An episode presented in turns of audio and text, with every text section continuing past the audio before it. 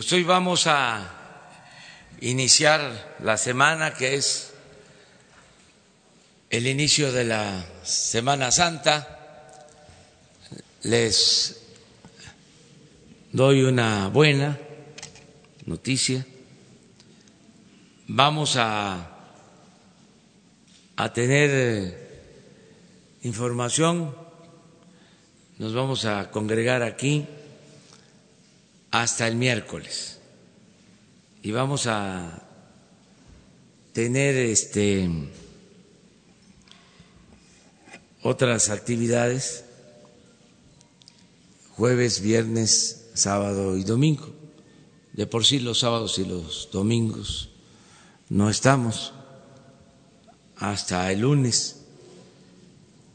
El domingo vamos a estar en el aniversario de la invasión estadounidense al puerto de Veracruz. Vamos a estar en Veracruz el domingo y el lunes la reunión de seguridad la vamos a llevar a cabo en Veracruz, la reunión nacional y también la conferencia de prensa en Veracruz. Dicho lo anterior, pasamos a el tema. Hoy vamos a informar como se acordó sobre el quién es quién en los precios de las gasolinas. Estamos ajustando el mecanismo para tener la información más apegada a la realidad y que ayude eh, lo más que se puede. La CRE tiene un sistema de información, pero en los últimos días se suspendió, se reinició y se está actualizando. También eh, Profeco está haciendo un levantamiento sobre el precio en las estaciones de distribución de gasolinas y ahora vamos a comenzar con una información que vamos a ir mejorando poco a poco, porque todos los lunes se va a dar a conocer el quién es quién en las gasolinas. También eh, hoy vamos a dar a conocer un compromiso que hicimos, mejor dicho, vamos a cumplir con el compromiso que hicimos de transparentar la nómina del gobierno. Anteriormente no se sabía en realidad cuánto ganaban los servidores públicos. Ahora se transparenta la nómina y en un sistema, en una plataforma sencilla, se va a poder conocer cuánto ganan los servidores públicos. Este, anteriormente no era posible saberlo porque además del sueldo habían compensaciones, eh, habían otro tipo de prestaciones, no se consolidaba el ingreso de los servidores públicos. Ahora ya tenemos esa nómina y se va a transparentar. También eh, se va a ir perfeccionando, se va a ir revisando cada 15 días para que se tenga actualizada, con la idea de que los ciudadanos puedan acceder a este sistema de información, puedan saber cuánto ganan o cuánto ganamos los servidores públicos, porque es eh, para todos los servidores públicos. Esos son los dos temas que vamos a informar y luego abrimos la sesión de preguntas y respuestas. Entonces empezamos con el quién es quién en los precios de las gasolinas. La secretaria de Energía, eh, Rocío Nale, va a informar y también el director de Pemex. Y eh, también eh, la secretaria de la Función Pública va a informar sobre la transparencia de la nómina.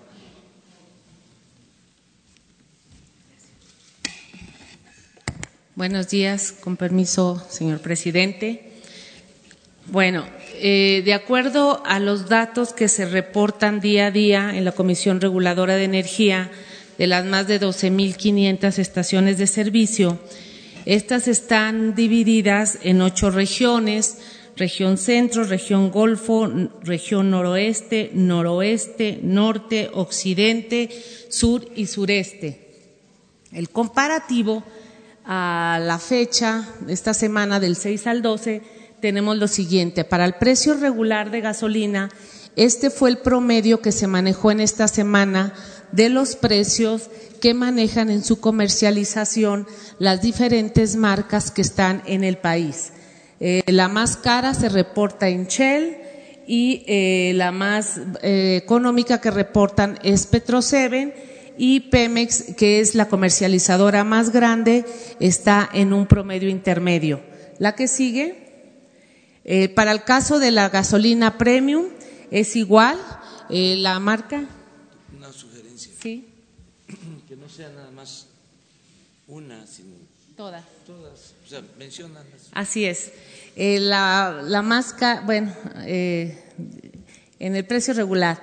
Shell a 2023, G500 a 19.89, Full Gas 19.89, ExxonMobil a 19.87 pesos el litro, Total 19.86, Repsol 19.82, Walmart 19.77, Hidrocina 19.76, BP 19.75, Oxo Gas 19.72, La Gas 19.51, Pemex 19.51, Lodemo 19.49, Chevron 19.41, Orsan 19.31, Costco 19.29, Golf 19.24, Rendichicas 19.18, Arco 18.91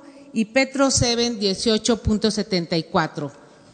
La siguiente, eh, los precios de gasolina premium igual, Shell 21.61, Walmart 21.24, Oxo Gas 2120, Full Gas 2120, G500 2106, ExxonMobil 2103, Total 21.02, Repsol 20.99, BP 20.97, Hidrocina 20.96, Chevron 20.94, Pemex un promedio de 20.81, La Gas 20.73, Costco 20.71, Rendichicas 20.68, Lodemo 20.64, Winstar 20.63, Orsan 20.62, Gulf 20.54, Arco 20.41 y Petro7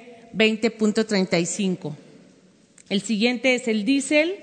En diésel eh, tenemos menos comercializadores, sin embargo, Walmart está igual, es el más alto, 21.75, eh, Shell 21.68, Oxo Gas 21.56, Hidrocina 21.46, Total 21.44, G500 21.43, Full Gas 21.38, Repsol 21.35, Pemex 21.28, BP 21.26, eh, ExxonMobil 21.21, Lodemo 21.15, Petro 7 21.15, Orsan 21.13, Lagas 21.12, Golf 21.12, Chevron 20.82, Arco 20.74 y Rendi Chicas 21.54. Son los datos que reporta la CRE del 6 al 12 de abril del 2019. ¿La que sigue? Eh, ah, bueno, este va el, el director de Pemex a mostrar cómo se maneja el precio, cómo está soportado en México y posteriormente damos las 10 eh, las 10 más económicas.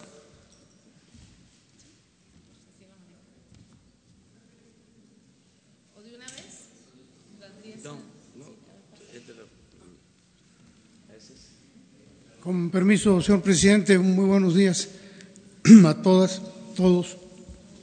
Estas gráficas que vamos a ver son para informar el compromiso que se asumió por parte del Gobierno de la República de no incrementar los precios por arriba de la inflación. De manera que ahí se puede observar en la gráfica, en la línea punteada roja de abajo, se ve cuál es el precio tope inflacionario, 17.90, que es exactamente el mismo precio al cual Pemex le está vendiendo a las estaciones de servicio. De manera que se está cumpliendo con el compromiso. La línea punteada roja o un poquito más oscura de arriba es el tope inflacionario del precio al público que se supone que las estaciones de servicio deberían de guardar. Sin embargo, podemos observar en la línea verde, que es el promedio de los precios que se dan al público, están por encima de la línea de inflación para el, para el, para el, público. Entonces, eh, 19.40 es el tope inflacionario. Y las estaciones de servicio en promedio en todo el país están vendiendo en 19.52, esto es 12 centavos por encima. Para el caso de la gasolina regular. La que sigue, por favor. Caso de la gasolina premium, la línea punteada de abajo, la naranjita, es 19.32 eh, y el precio que Pemex está vendiendo a las estaciones de servicio es 19.32. Es decir, se está cumpliendo con el compromiso. La línea punteada un poquito más oscura o roja de arriba marca eh, el tope inflacionario al público es de 21 y en promedio las estaciones de servicio están vendiendo 10 centavos eh, por debajo, es decir, están vendiendo en 20.90 y el tope inflacionario es 21. En ese caso se estaría respetando no rebasar el tope inflacionario por parte de las estaciones de servicio. Para el caso de la gasolina premium. Para el caso del diésel, lo mismo. Eh, la línea naranja punteada indica 19.28. Eh, ese es el precio al tope inflacionario.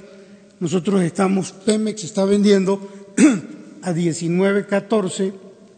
Esto es 14 centavos por debajo del tope inflacionario y en el caso de, los, de las estaciones de servicio deberían de vender sobre 20.96 que es el tope inflacionario, pero están por encima, están en 21.29, esto es 33 centavos por encima del tope inflacionario. Esta es la información que les queríamos dar en el caso de gasolina regular, premium y diésel. Es cuanto, señor presidente.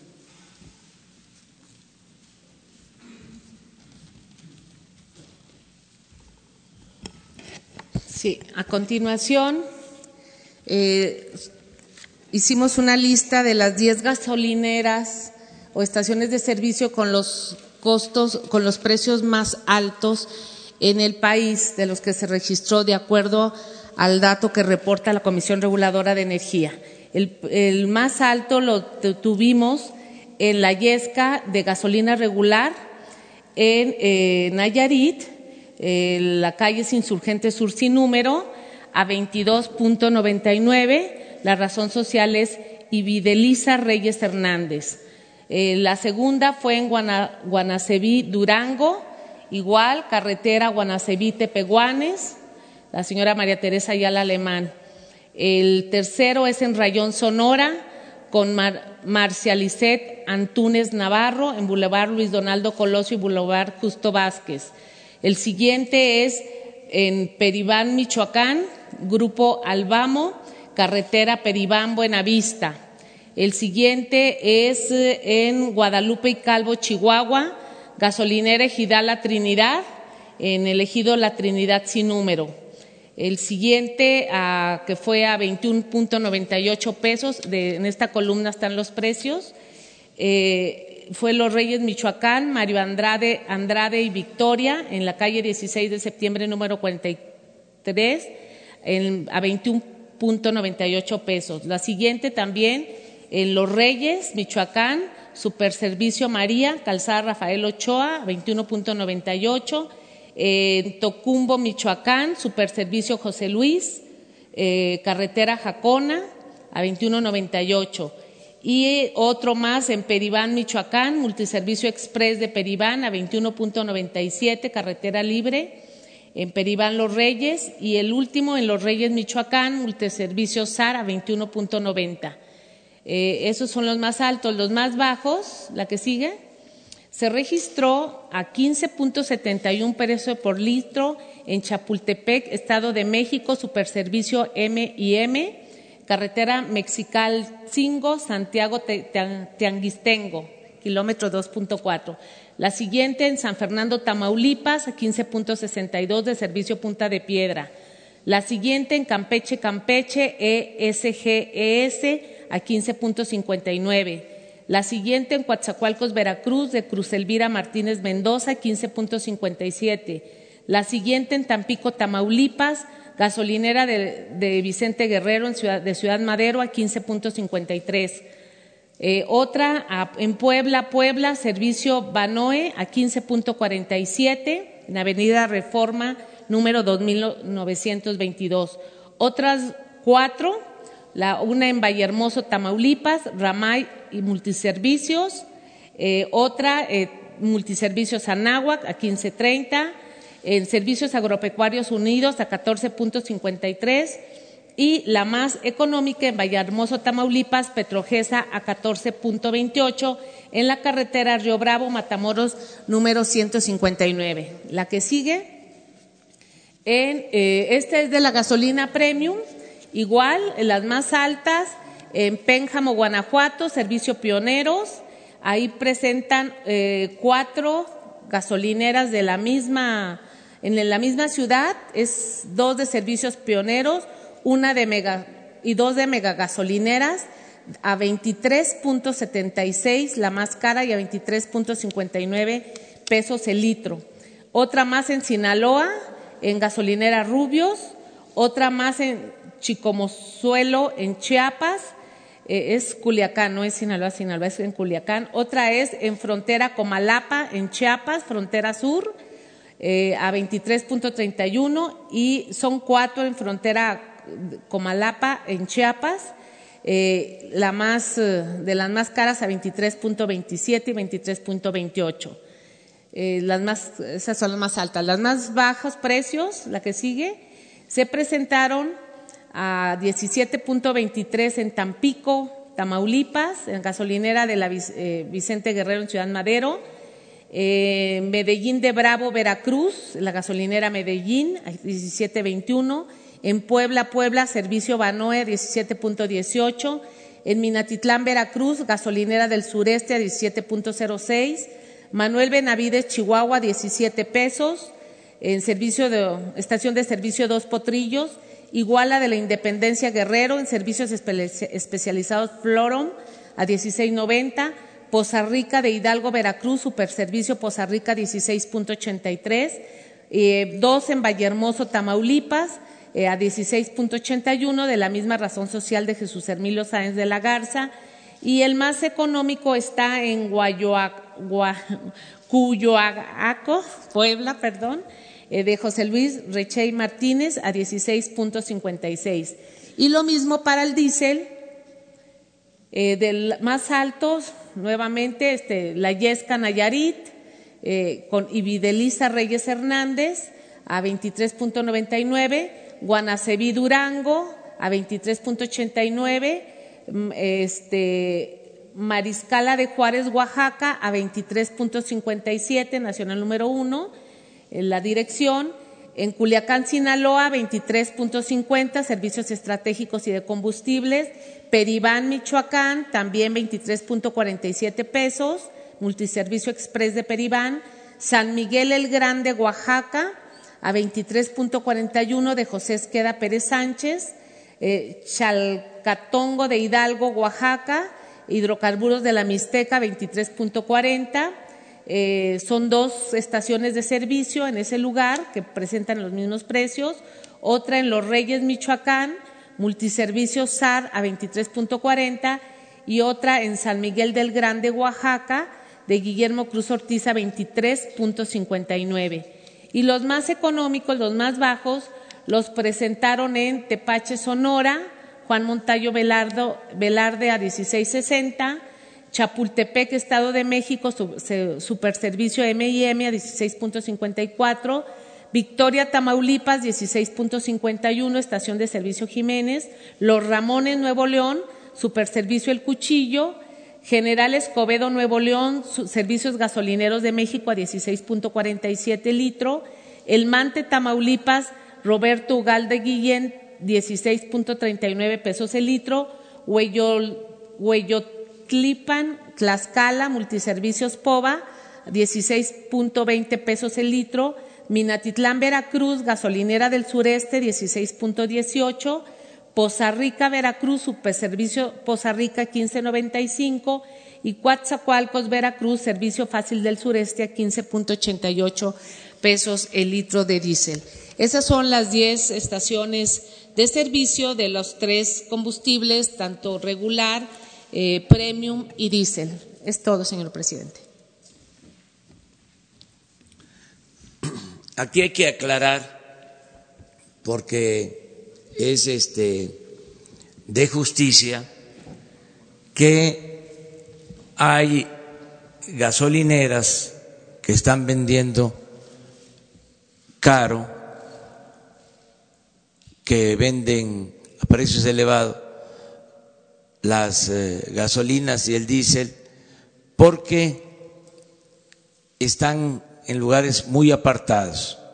Es el caso de la Yesca, es el caso de Durango, es el caso de otras eh, estaciones en donde para llegar a la Yesca de el centro de distribución de Pemex que debe de estar o en Mazatlán o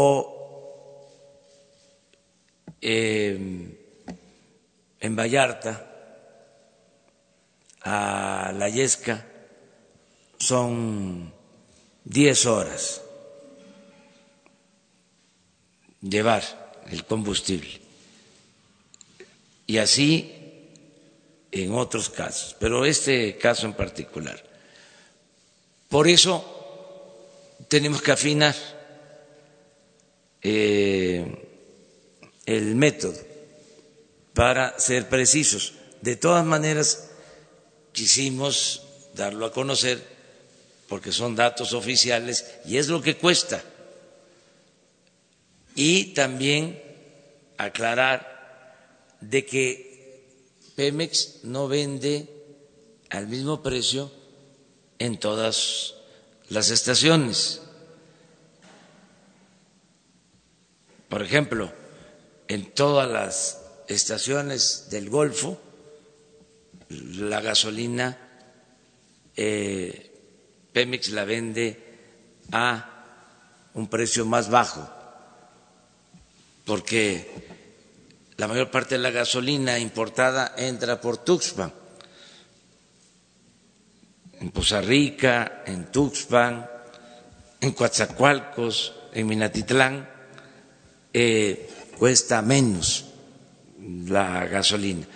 Cuando se habla de 17 pesos, 18 pesos, está, está hablando de un promedio nacional en cuanto a la venta. Entonces, todo esto se tiene que ir eh, mejorando. Eh, hay que ir poniendo columnas acerca de eh, cuál es el precio de venta al que compra el concesionario.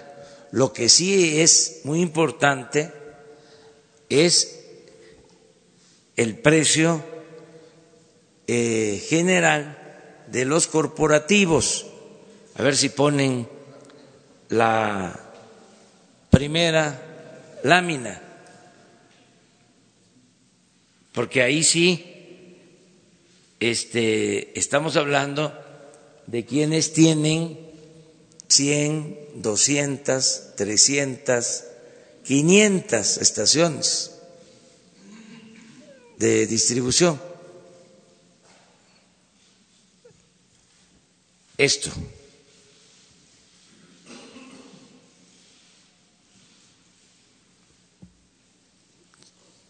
Que si es un precio, vamos a decir, eh, global de un corporativo.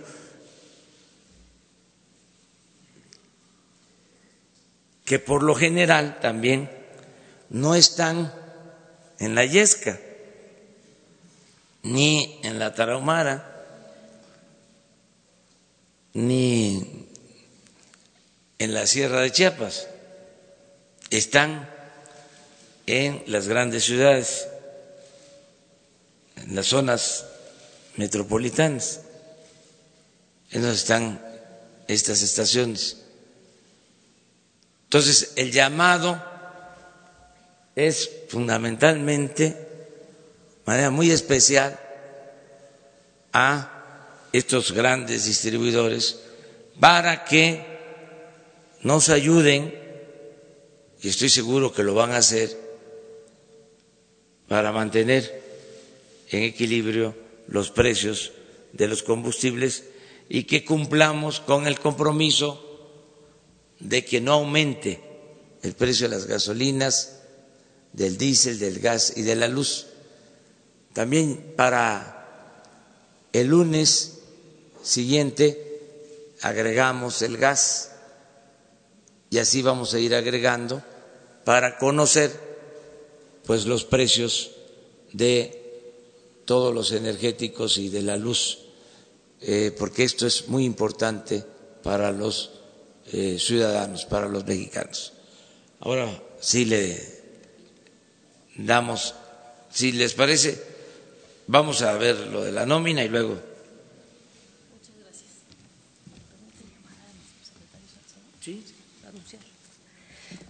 Muchas gracias, señor presidente. Eh, bueno, ya que vimos quién es quién en los precios de las gasolinas, vamos a ver ahora quién es quién en la nómina. Estamos muy contentos porque vamos a anunciar un nuevo acto de transparencia del Gobierno federal. Eh, este es un hecho histórico y, si me permite, señor presidente, quisiera pedir la presencia de nuestros subsecretarios de la Función Pública eh, que me han apoyado muchísimo en este gran proyecto de transparencia, el maestro Salcedo y la maestra de La Paz, si están por ahí, eh, para aclarar dudas si se necesitara. Miren, este eh, anuncio que vamos a hacer esta mañana tiene que ver con nuestra eh, voluntad de transparentar absolutamente todo en la vida pública de nuestro país. Como ustedes recuerdan, modificamos el sistema de Claranet a fin de eliminar las exclusiones de publicidad en la información de los datos patrimoniales. Hoy ya, si ustedes checan, solo hay publicidad total o eh, eh, reserva total de las declaraciones patrimoniales. Ya no hay esas medias tintas que generaron tanta confusión en la, en la sociedad al principio. Eh, también lo que hicimos, ustedes lo, tienen muy claro, es eh, un hecho histórico de hacer públicas el 100% de las declaraciones patrimoniales de secretarios de Estado, subsecretarios de Estado, eh, el gobierno, el gabinete ampliado y los 32 delegados estatales. Estamos trabajando en esa lógica de la transparencia y hoy anunciamos el portal Nómina Transparente del Gobierno Federal, en donde se transparenta más de 1.4 millones de personas servidoras públicas eh, pertenecientes a 290 instituciones de la Administración Pública Federal. Esto eh, es además de casi dos millones de maestros en más de 200 mil escuelas de las 32 entidades federativas que están también eh, dependiendo del presupuesto federal.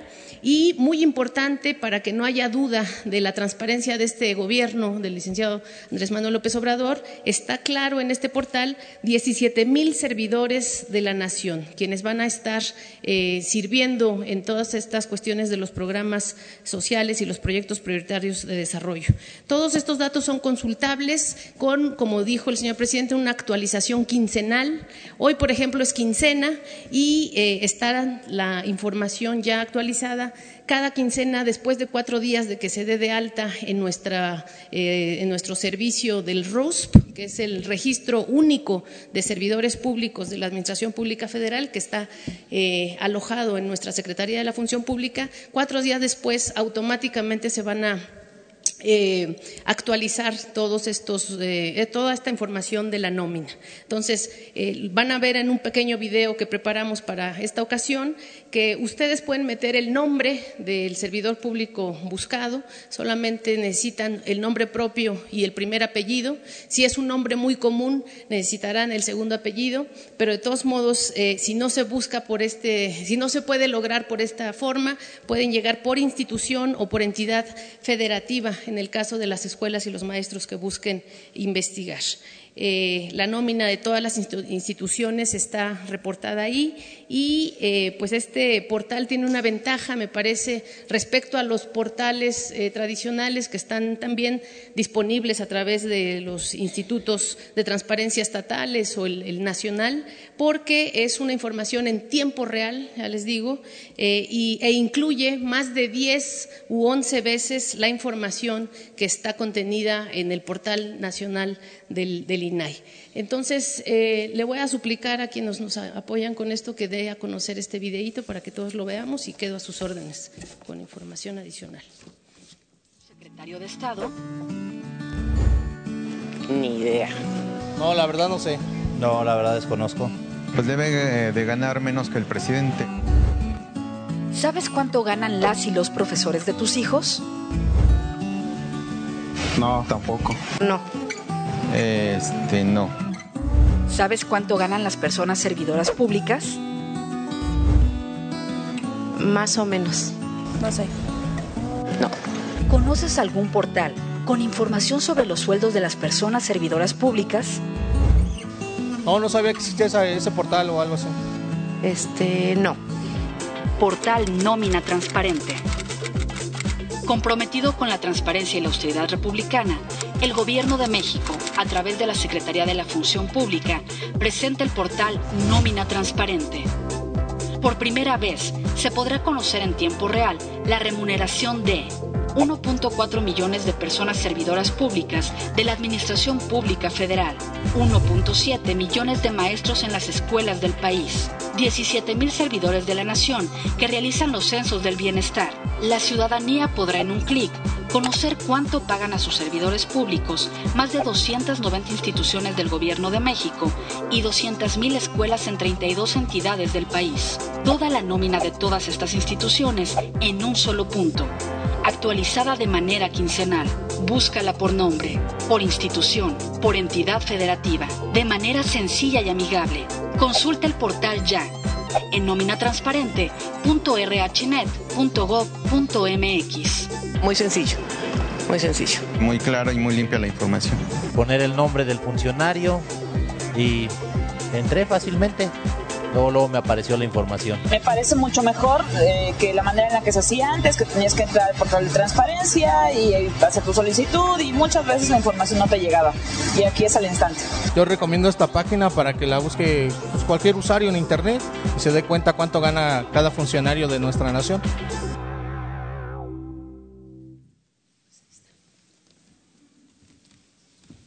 Pues ahí está. Esto es muy importante eh, porque, les decía, me consta que no se podía saber, este, no se tenía eh, una nómina de el gobierno y no se podía saber a ciencia cierta cuánto ganaban los servidores públicos. Esto ya es un avance, el transparentar esta información. Y se va a ir también eh, mejorando, actualizando, enriqueciendo en el proceso. Esto es lo que podemos comentar y ahora sí, abrimos. Presidente, buen día. Roberto Cruz de Impacto Diario TV eh, y Revista. Hablando ahorita de los combustibles, sobre todo de las gasolinas, en las gráficas que vimos, definitivamente algunos expendios parece que vendieran agua bendita. Vemos ahí en la Premium, por ejemplo, que casi llega a 25 pesos. Es cierto, desde la semana pasada justificaron ellos lo que comentaba usted del traslado y otra, otras cosas, ¿no? pero ¿existe o existirá alguna revisión específica de que no se vayan a estar valiendo precisamente de eso, de sus traslados, del costo de lo que gasten para llevar la gasolina, para elevarla? Porque vimos también un promedio de precio, pero vimos uno muy bajo. Si una, una empresa gasolinera puede subsistir con los precios bastante bajos que vimos, pues yo creo que amerita una revisión a los que lo venden altísimo, ¿eh? altísimo. Esa, esa sería una, una pregunta. La otra sería ya de política y se la hago concretamente ante el partido Morena, sana distancia o sana cercanía.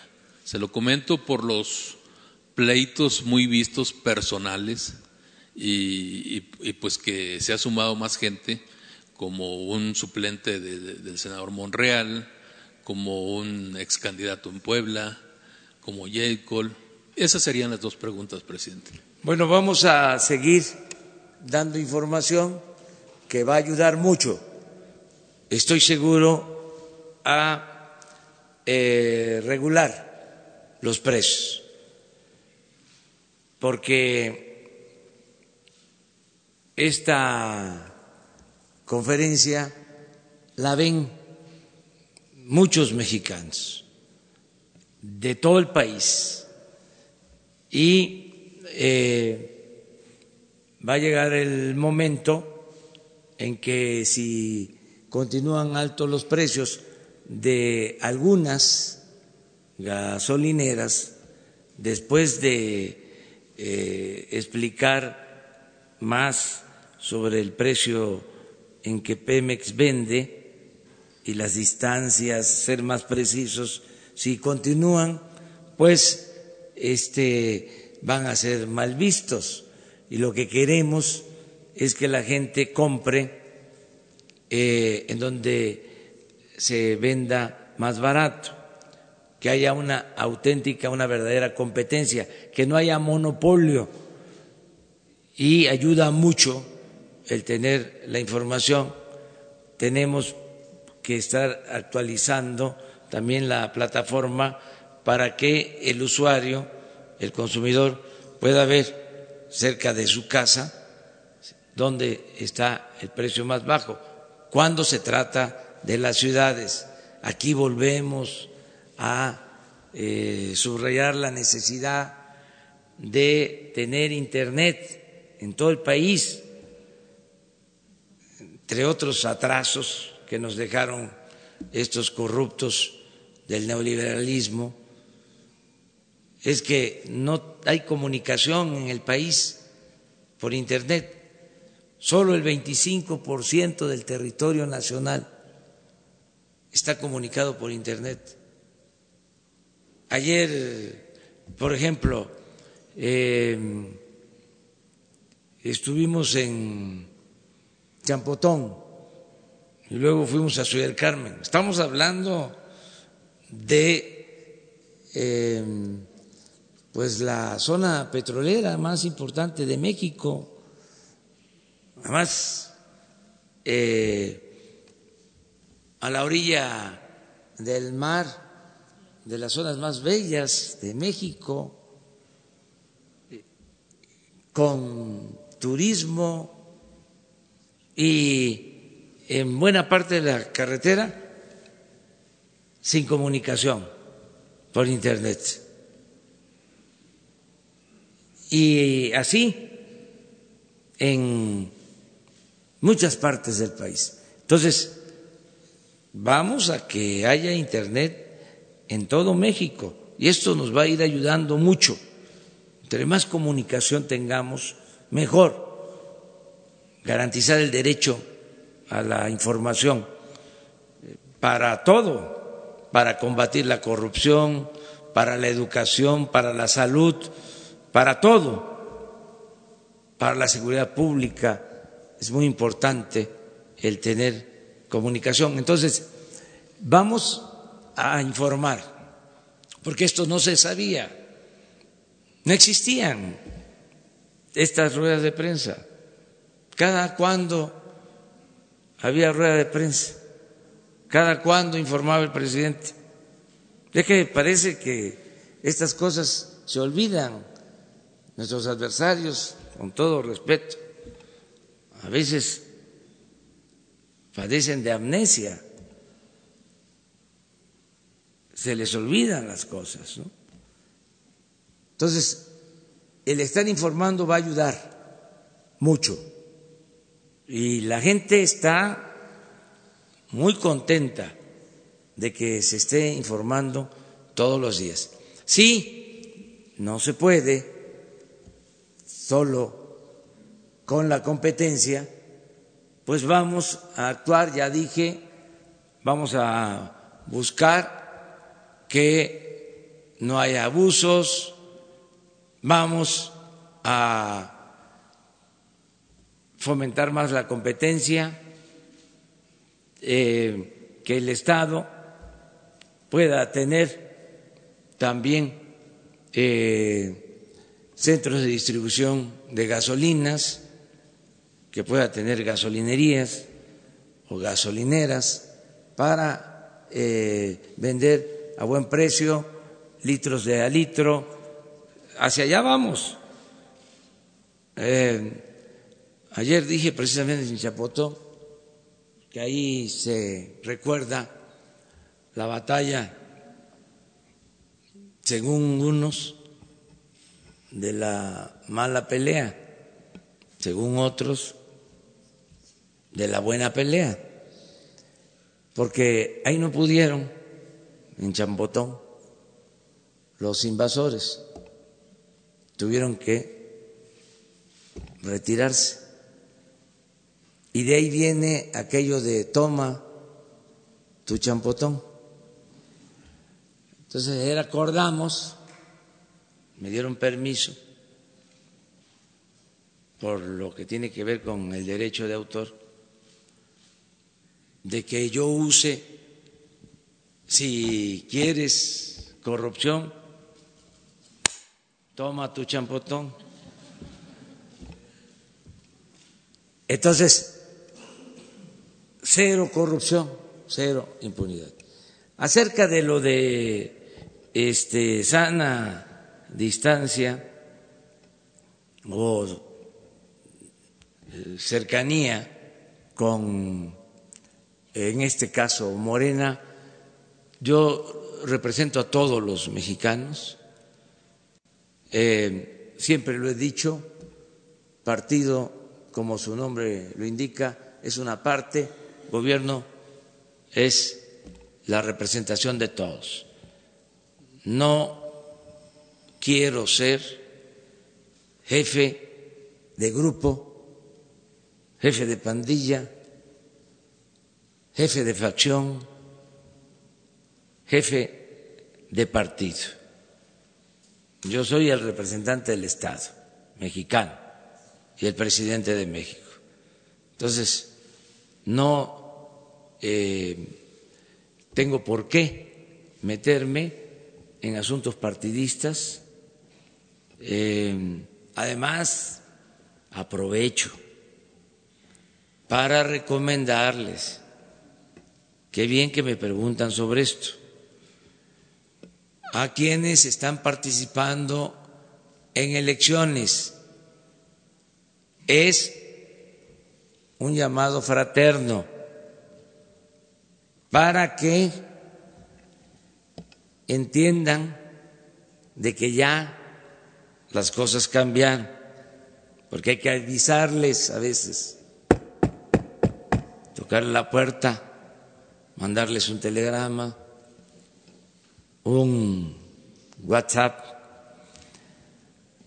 como se dice ahora, decirles, cuidado con el fraude, cuidado con la manipulación, no se puede utilizar dinero del presupuesto para favorecer a partidos y a candidatos, ni dinero de los gobiernos municipales, ni de los gobiernos estatales, ni del gobierno federal. No se puede estar entregando migajas, dádivas a cambio de votos. Ya se acabó el tiempo del reparto de despensas del frijol con gorgojo. Se tiene que respetar el voto libre de los ciudadanos. Tiene que haber democracia. Y les recuerdo que ya es delito grave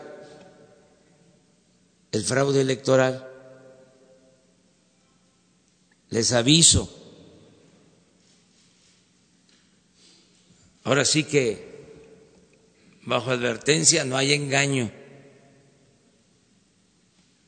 Podrán ser compañeros de lucha que vienen con nosotros desde hace muchos años, pero si hacen un fraude electoral, van a ser castigados. Y esto corresponde a la Fiscalía General y en particular a la Fiscalía Electoral. Aprovecho para pedirle al fiscal general, con todo respeto, porque es una institución autónoma, y a la Fiscalía Electoral de que estén pendientes y que no se hagan de la vista gorda, como ha sucedido durante mucho tiempo. Que no haya fraude electoral, elecciones limpias y libres. Eso es lo que puedo contestar.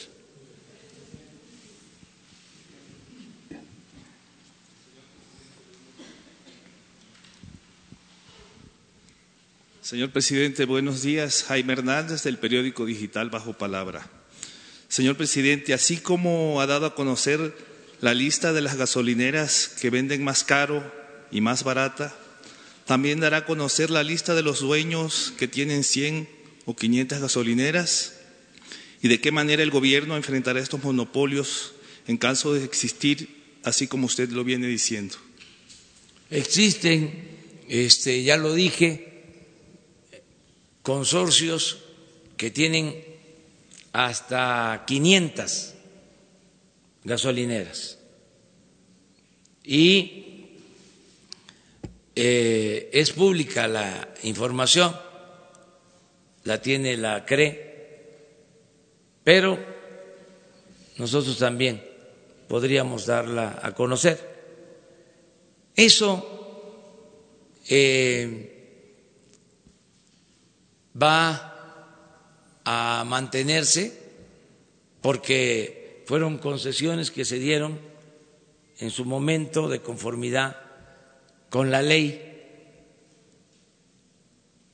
Yo dije hace unos días que los contratos son sagrados, retomando el planteamiento del presidente de la Cámara de Comercio de los Estados Unidos porque hay que cumplir con los compromisos. Es importante que haya un auténtico Estado de Derecho, que haya confianza, pero eh, sí se puede mostrar eh, cuántas gasolineras tienen estos consorcios. Lo más importante es que no haya prácticas monopólicas. Eso sí, se eh, va a impedir y por eso estamos viendo lo de los precios, que se pongan de acuerdo y que este,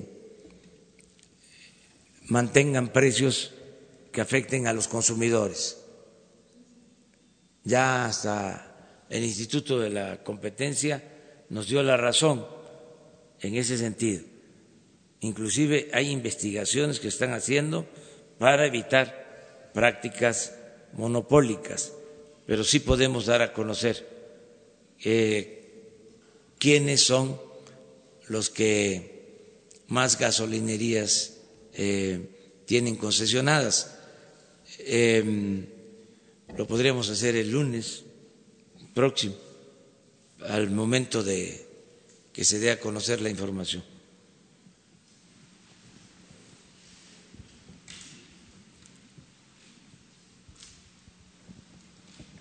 Presidente, buenos días. El viernes pasado estuvo aquí un reportero, yo le diría cirquero, del grupo eh, Televisa filial de Univisión, eh, increpándole por el tema de la inseguridad en el país.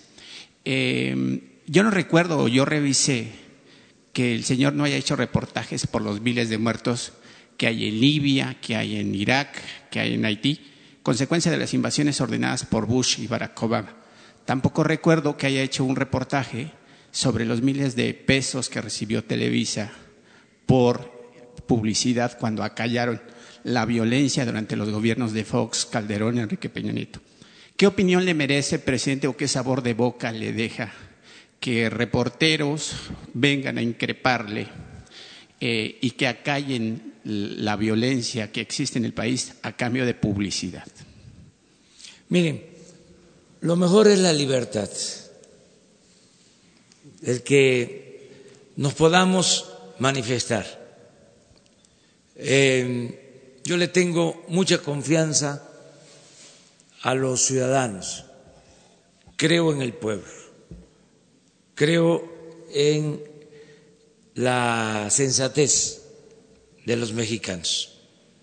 Siempre he dicho que el verdadero cambio eh, se ha dado porque ya cambió la mentalidad del pueblo. Esa es la transformación. Hay veces que hay revoluciones, enfrentamientos armados y la gente sigue manteniendo la misma mentalidad. Lo extraordinario de ahora es que sin violencia, sin una revolución armada, con una revolución de las conciencias, eh, se ha avanzado muchísimo, es otra la mentalidad del pueblo. Entonces esto nos ayuda mucho para que los ciudadanos eh, sean, al final de cuentas, los que eh, pongan a cada quien en su lugar, que nos pongan tanto a los ciudadanos como a las autoridades, a los medios, en nuestro lugar, para que todos eh, aprendamos a respetar al pueblo, no pensar que el pueblo es menor de edad o que el pueblo es tonto. Tonto es el que piensa que el pueblo es tonto. La gente está muy informada, eh, muy avispada, muy consciente.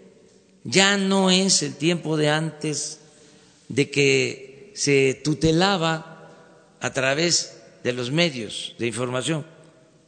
Los conservadores siempre han apostado a eso. Yo recuerdo que Lucas Alamán, que es el ideólogo más importante del conservadurismo en el siglo XIX, sin duda, le escribió a Santana, que estaba en el extranjero, después de que por culpa de Santana y por otras razones, eh, por los polcos, es decir, los fifís de entonces, nos quitaron la mitad de nuestro territorio.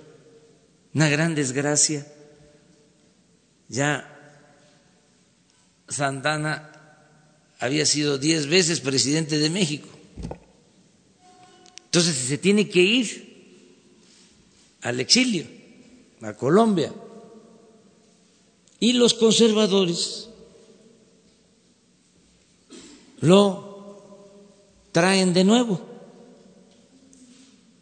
Y para este alentarlo, convencerlo, le envía una carta a Lucas Alamán que es extraordinaria porque describe muy bien lo que es la manipulación de la opinión pública a través de los medios como una estrategia del conservadurismo. Estamos hablando de antes de que Goebbels dijera de que una mentira que se repite muchas veces puede convertirse en verdad. Estamos hablando de 1850 aproximadamente,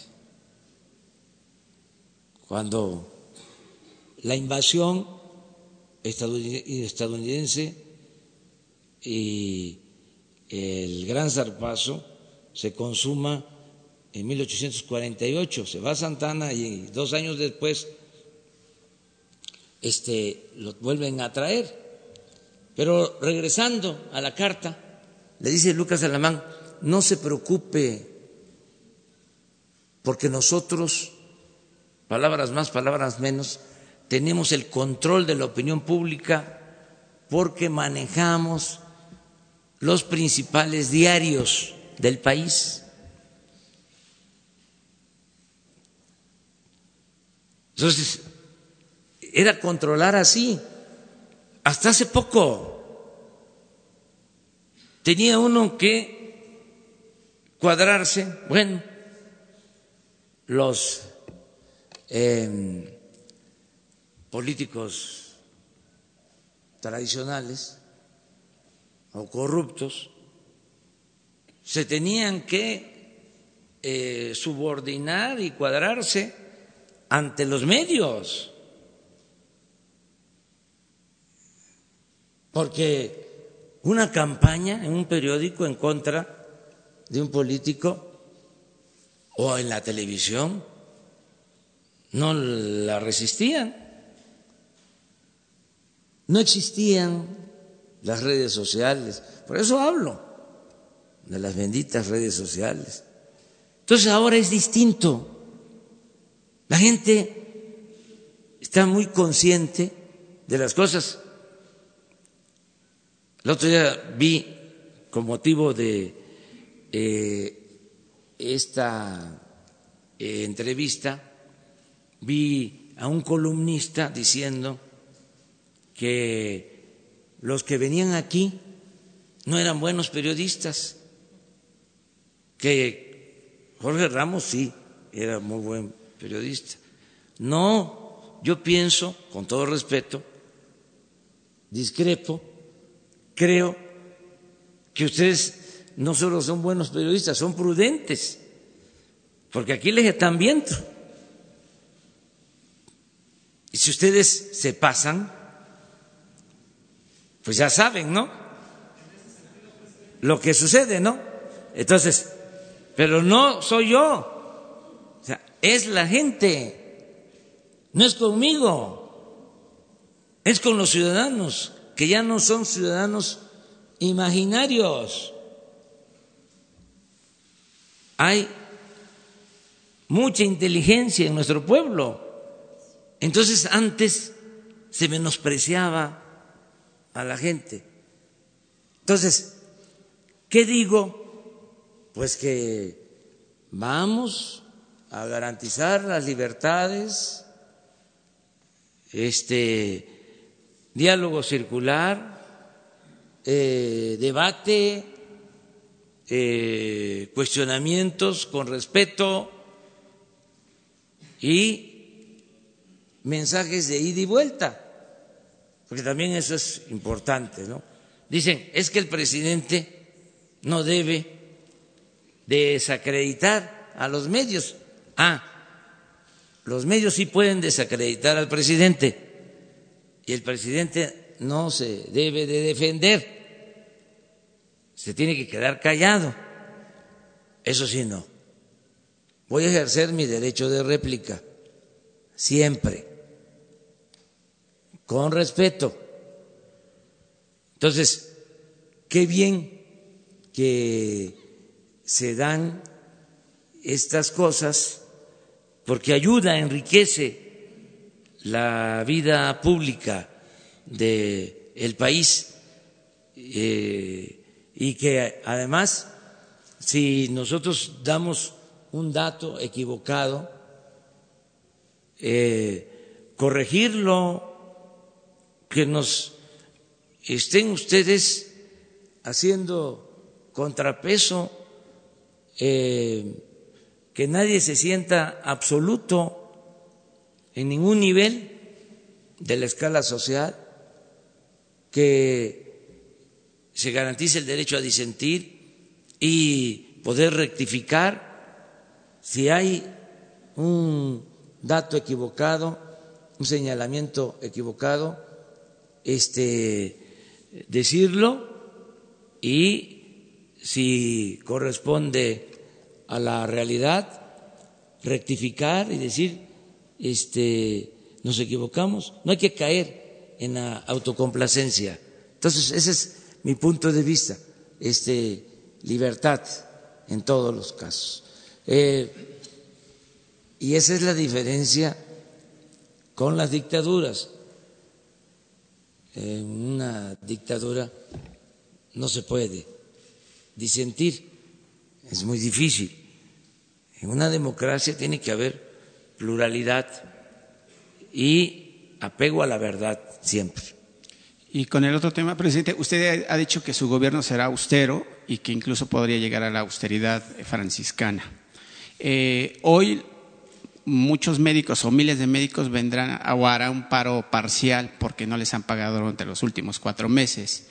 Eh, yo creo que los médicos merecen su pago, presidente, si lo va lo van a hacer, porque además de que cuentan con hospitales incompletos, no hay medicamentos en los hospitales, eh, ¿qué va a hacer con ese pago de los médicos, presidente? Se les va a pagar. Miren, lo que nosotros queremos es eh, ir resolviendo los problemas graves que heredamos del periodo neoliberal, como es el mal servicio médico en su conjunto. No se cumple con lo que establece la Constitución de garantizar el derecho a la salud al pueblo de México. No se cumple. Eso que llaman seguro popular ni es seguro ni es popular. No hay médicos, no hay medicinas. Ya hemos hablado de cómo se robaban hasta el dinero de las medicinas. Y hay pues alrededor de 80 mil trabajadores de la salud contratados desde hace años por honorarios o eh, como eventuales. Entonces, ya empezamos con eh, una reforma a todo el sistema de salud.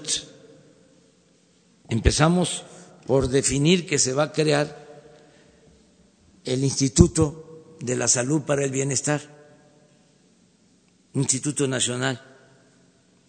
Y vamos a empezar en algunos estados, porque tiene que ser un proceso, para atender el problema de manera integral. Tenemos que mejorar todo el servicio de primer nivel todo lo que tiene que ver con centros de salud, unidades médicas rurales que están en comunidades, que están en colonias, la atención primaria. Nos faltan médicos, repito, no hay medicinas. Luego, atender al mismo tiempo el segundo nivel de atención. Los hospitales, que también están muy mal saturados, muchos con pacientes en pasillos, no hay camas, porque se construyeron hospitales, pero eh, no se contempló el equiparlos, el mantenerlos. Si un hospital cuesta construirlo 500 millones de pesos, requiere otros 500 millones de pesos para operarlo. Y eso no les importó porque iban sobre la obra. Lo peor de todo es que hay 80 hospitales que dejaron sin terminar, con un avance del 30 por ciento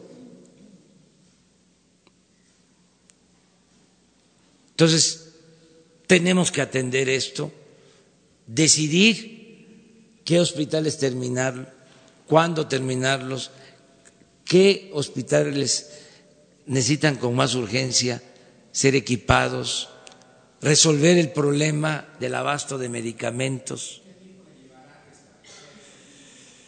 Yo creo que en tres años la atención médica y los medicamentos van a ser gratuitos para todos los mexicanos y vamos a tener un servicio eh, de salud igual que el de los países nórdicos, igual que el de Dinamarca, de Suecia, igual que el del Canadá. Ese es mi compromiso. Pero no puedo hacerlo de la noche a la mañana, porque va a implicar eh, mejorar las 20 mil unidades médicas rurales de primer nivel. Va a implicar que funcionen todos los servicios de salud de segundo nivel, la atención hospitalaria, y va a implicar mejorar la medicina especializada y que no falten los medicamentos y que no se vuelva a usar ni siquiera la palabra cuadro básico, sino que el mexicano tenga acceso a todos los medicamentos. Es seguridad social, desde la cuna hasta la tumba, desde el nacimiento hasta la muerte. Ese es mi compromiso.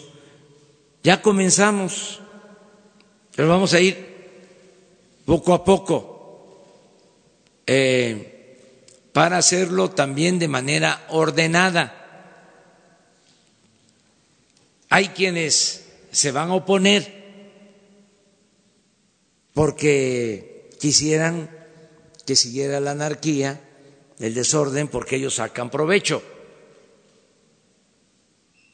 Pero estamos poniendo orden, ya se va a iniciar. Y en el caso de los médicos residentes, si se les debe, se les va a pagar, ya lo dije. Hoy mismo voy a ver cómo está este asunto y no es por la presión, ¿eh? O sea, es una convicción nuestra. Además, además, o sea, este, y están ejerciendo un derecho, pero también es un asunto de principios para nosotros. Nosotros no podemos traicionarnos a nosotros mismos. Tenemos que cumplir y ya he dicho, eh, no pagar o eh, retener el salario es pecado. Y ya hasta me han ayudado a encontrarlo en la Biblia, en el Antiguo Testamento, está escrito. Entonces, sería una gran hipocresía, ¿no? Este, estar hablando de que va a haber justicia y estar cometiendo injusticias.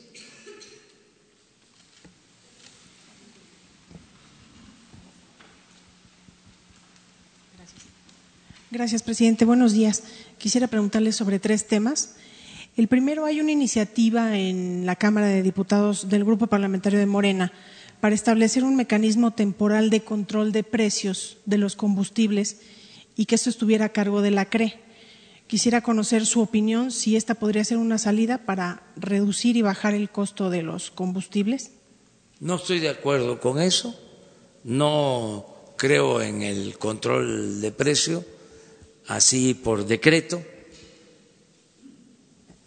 Creo que si hay competencia de verdad, auténtica, puede haber control de precio, sin necesidad de eh, imponer y vamos a eh, caminar en ese sentido. Eh, también lo quiero dejar muy claro porque si no los conservadores nos acusarían de estatistas, este, de estar actuando de manera autoritaria. Lo que pasa con la política neoliberal conservadora es que hasta en eso engañaron. De veras, son falsos. Hablaron de la libre competencia,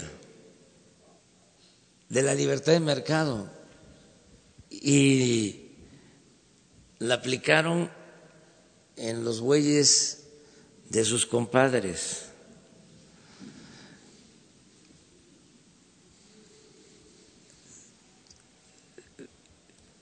No se habló de neoliberalismo. ¿Qué es eso?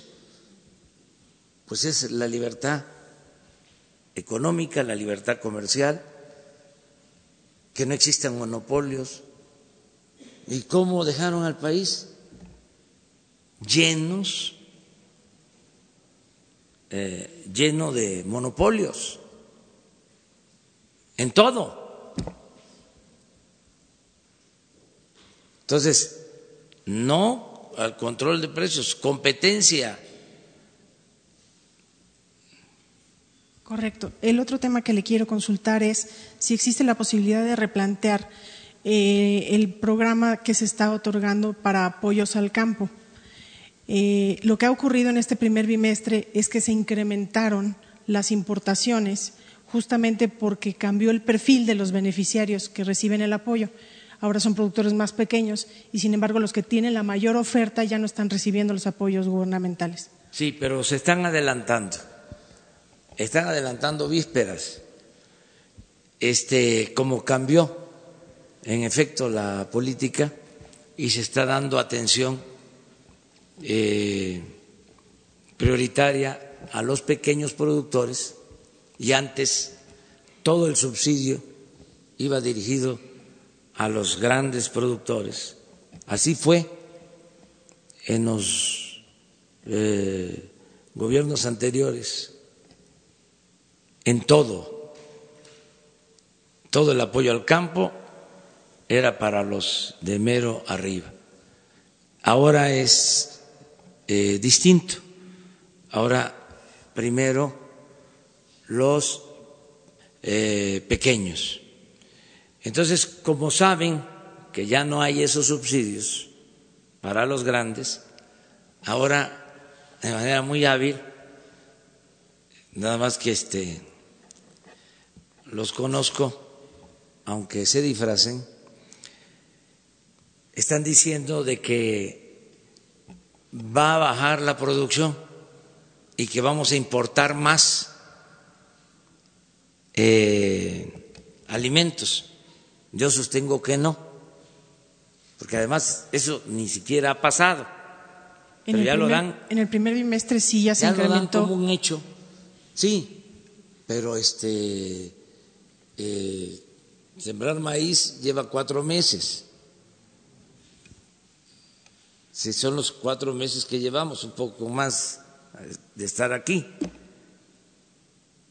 Entonces hay que ver eh, todavía con este más eh, calma, sin politizar las cosas, en los resultados. Eh, además, yo aprovecho para hacerle un llamado a los productores en general, a decirles, estamos empezando. Por el bien de todos, primero los pobres. Si no, no podemos ir tranquilos a los templos o a la iglesia si olvidamos los mandamientos. Entonces, primero los pobres. Los que tienen más tienen acceso a los créditos. Los pobres no tienen acceso a los créditos. Desgraciadamente, la mayoría de los mexicanos para los bancos no son sujetos de crédito. Ellos, los que tienen más posibilidades, tienen más agarraderas, tienen más forma de salir adelante, tienen más capital, tienen más tecnología. Entonces, es un asunto de eh, humanismo y de racionalidad.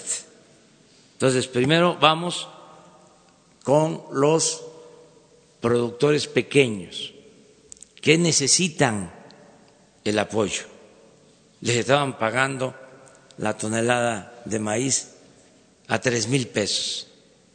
Ahora el precio de garantía son cinco mil seiscientos pesos. Pero es el que produce hasta 10 toneladas, hasta ahí va a tener apoyo, 10 o 20, no tengo ahora eh, precisado el número de toneladas, y también de acuerdo a la superficie, el que tenga menos va a recibir más apoyo en todo, en lo que era el procampo, que ahora se llama producción para el bienestar, y en los precios de garantía. Bueno, pero terminando de resolver que se le pague bien a los pequeños, vamos a ir avanzando con los medianos hasta los grandes, porque lo que queremos es ser autosuficientes y no comprar los alimentos en el extranjero. Queremos producir en México lo que consumimos. Esa es la política. Es Pero que teníamos que está empezar. a la inversa. Sí, teníamos que empezar de abajo hacia arriba. Eso es la, la explicación a todos. Este, y sí, ya eh, millones de productores pequeños están recibiendo apoyos. Gracias. Y finalmente preguntarle, presidente, si tienen en, el, en su gobierno algún plan de transformación para la Lotería Nacional, que debía ser una institución que aportara, pero que realmente ahora se ha convertido en una carga por ineficiencia, porque su administración no ha sido, y ha sido incluso hasta la caja chica para asuntos Sí, de eso se corrupción. termina. Este, ya hay una eh, exposición preparada. Van a venir aquí eh, a explicarles en qué va a consistir la transformación de la Lotería Nacional. Es un nuevo plan. Y de una vez aprovecho para comentarles que estamos eh, elaborando una iniciativa de ley para crear un instituto que devuelva de manera pronta y expedita todo lo que se le confisque a la delincuencia organizada y a los políticos corruptos, que se le devuelva pronto al pueblo todo lo robado, porque se confiscan dólares y no se sabe a dónde va ese dinero. Entonces va a haber un instituto, un Robin Hood o un Chucho el Roto, pero contra los corruptos. Ya ven que se confiscan joyas, se confiscan residencias, hay por todos lados residencias, se confiscan ranchos, vehículos, carros nuevos de los más famosos. Es tanta la burocracia que mucho de eso se echa a perder por los trámites. Y otro, otras cosas desaparecen. Entonces, estamos buscando un mecanismo para que se confisca, le vamos a pedir a la Fiscalía que libere pronto eh, los bienes de extinción de dominio y el instituto los asigna a un municipio, para una escuela, para un hospital, para un asilo de ancianos. Se le va a poner su placa. el dinero y los bienes del Chapo Guzmán.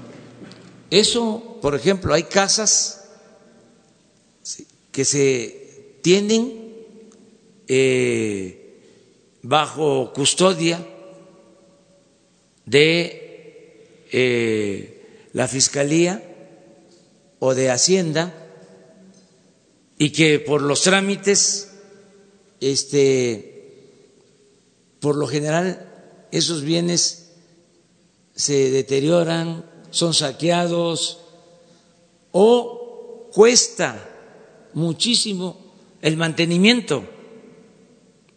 Sea, y no se hace nada con ellos.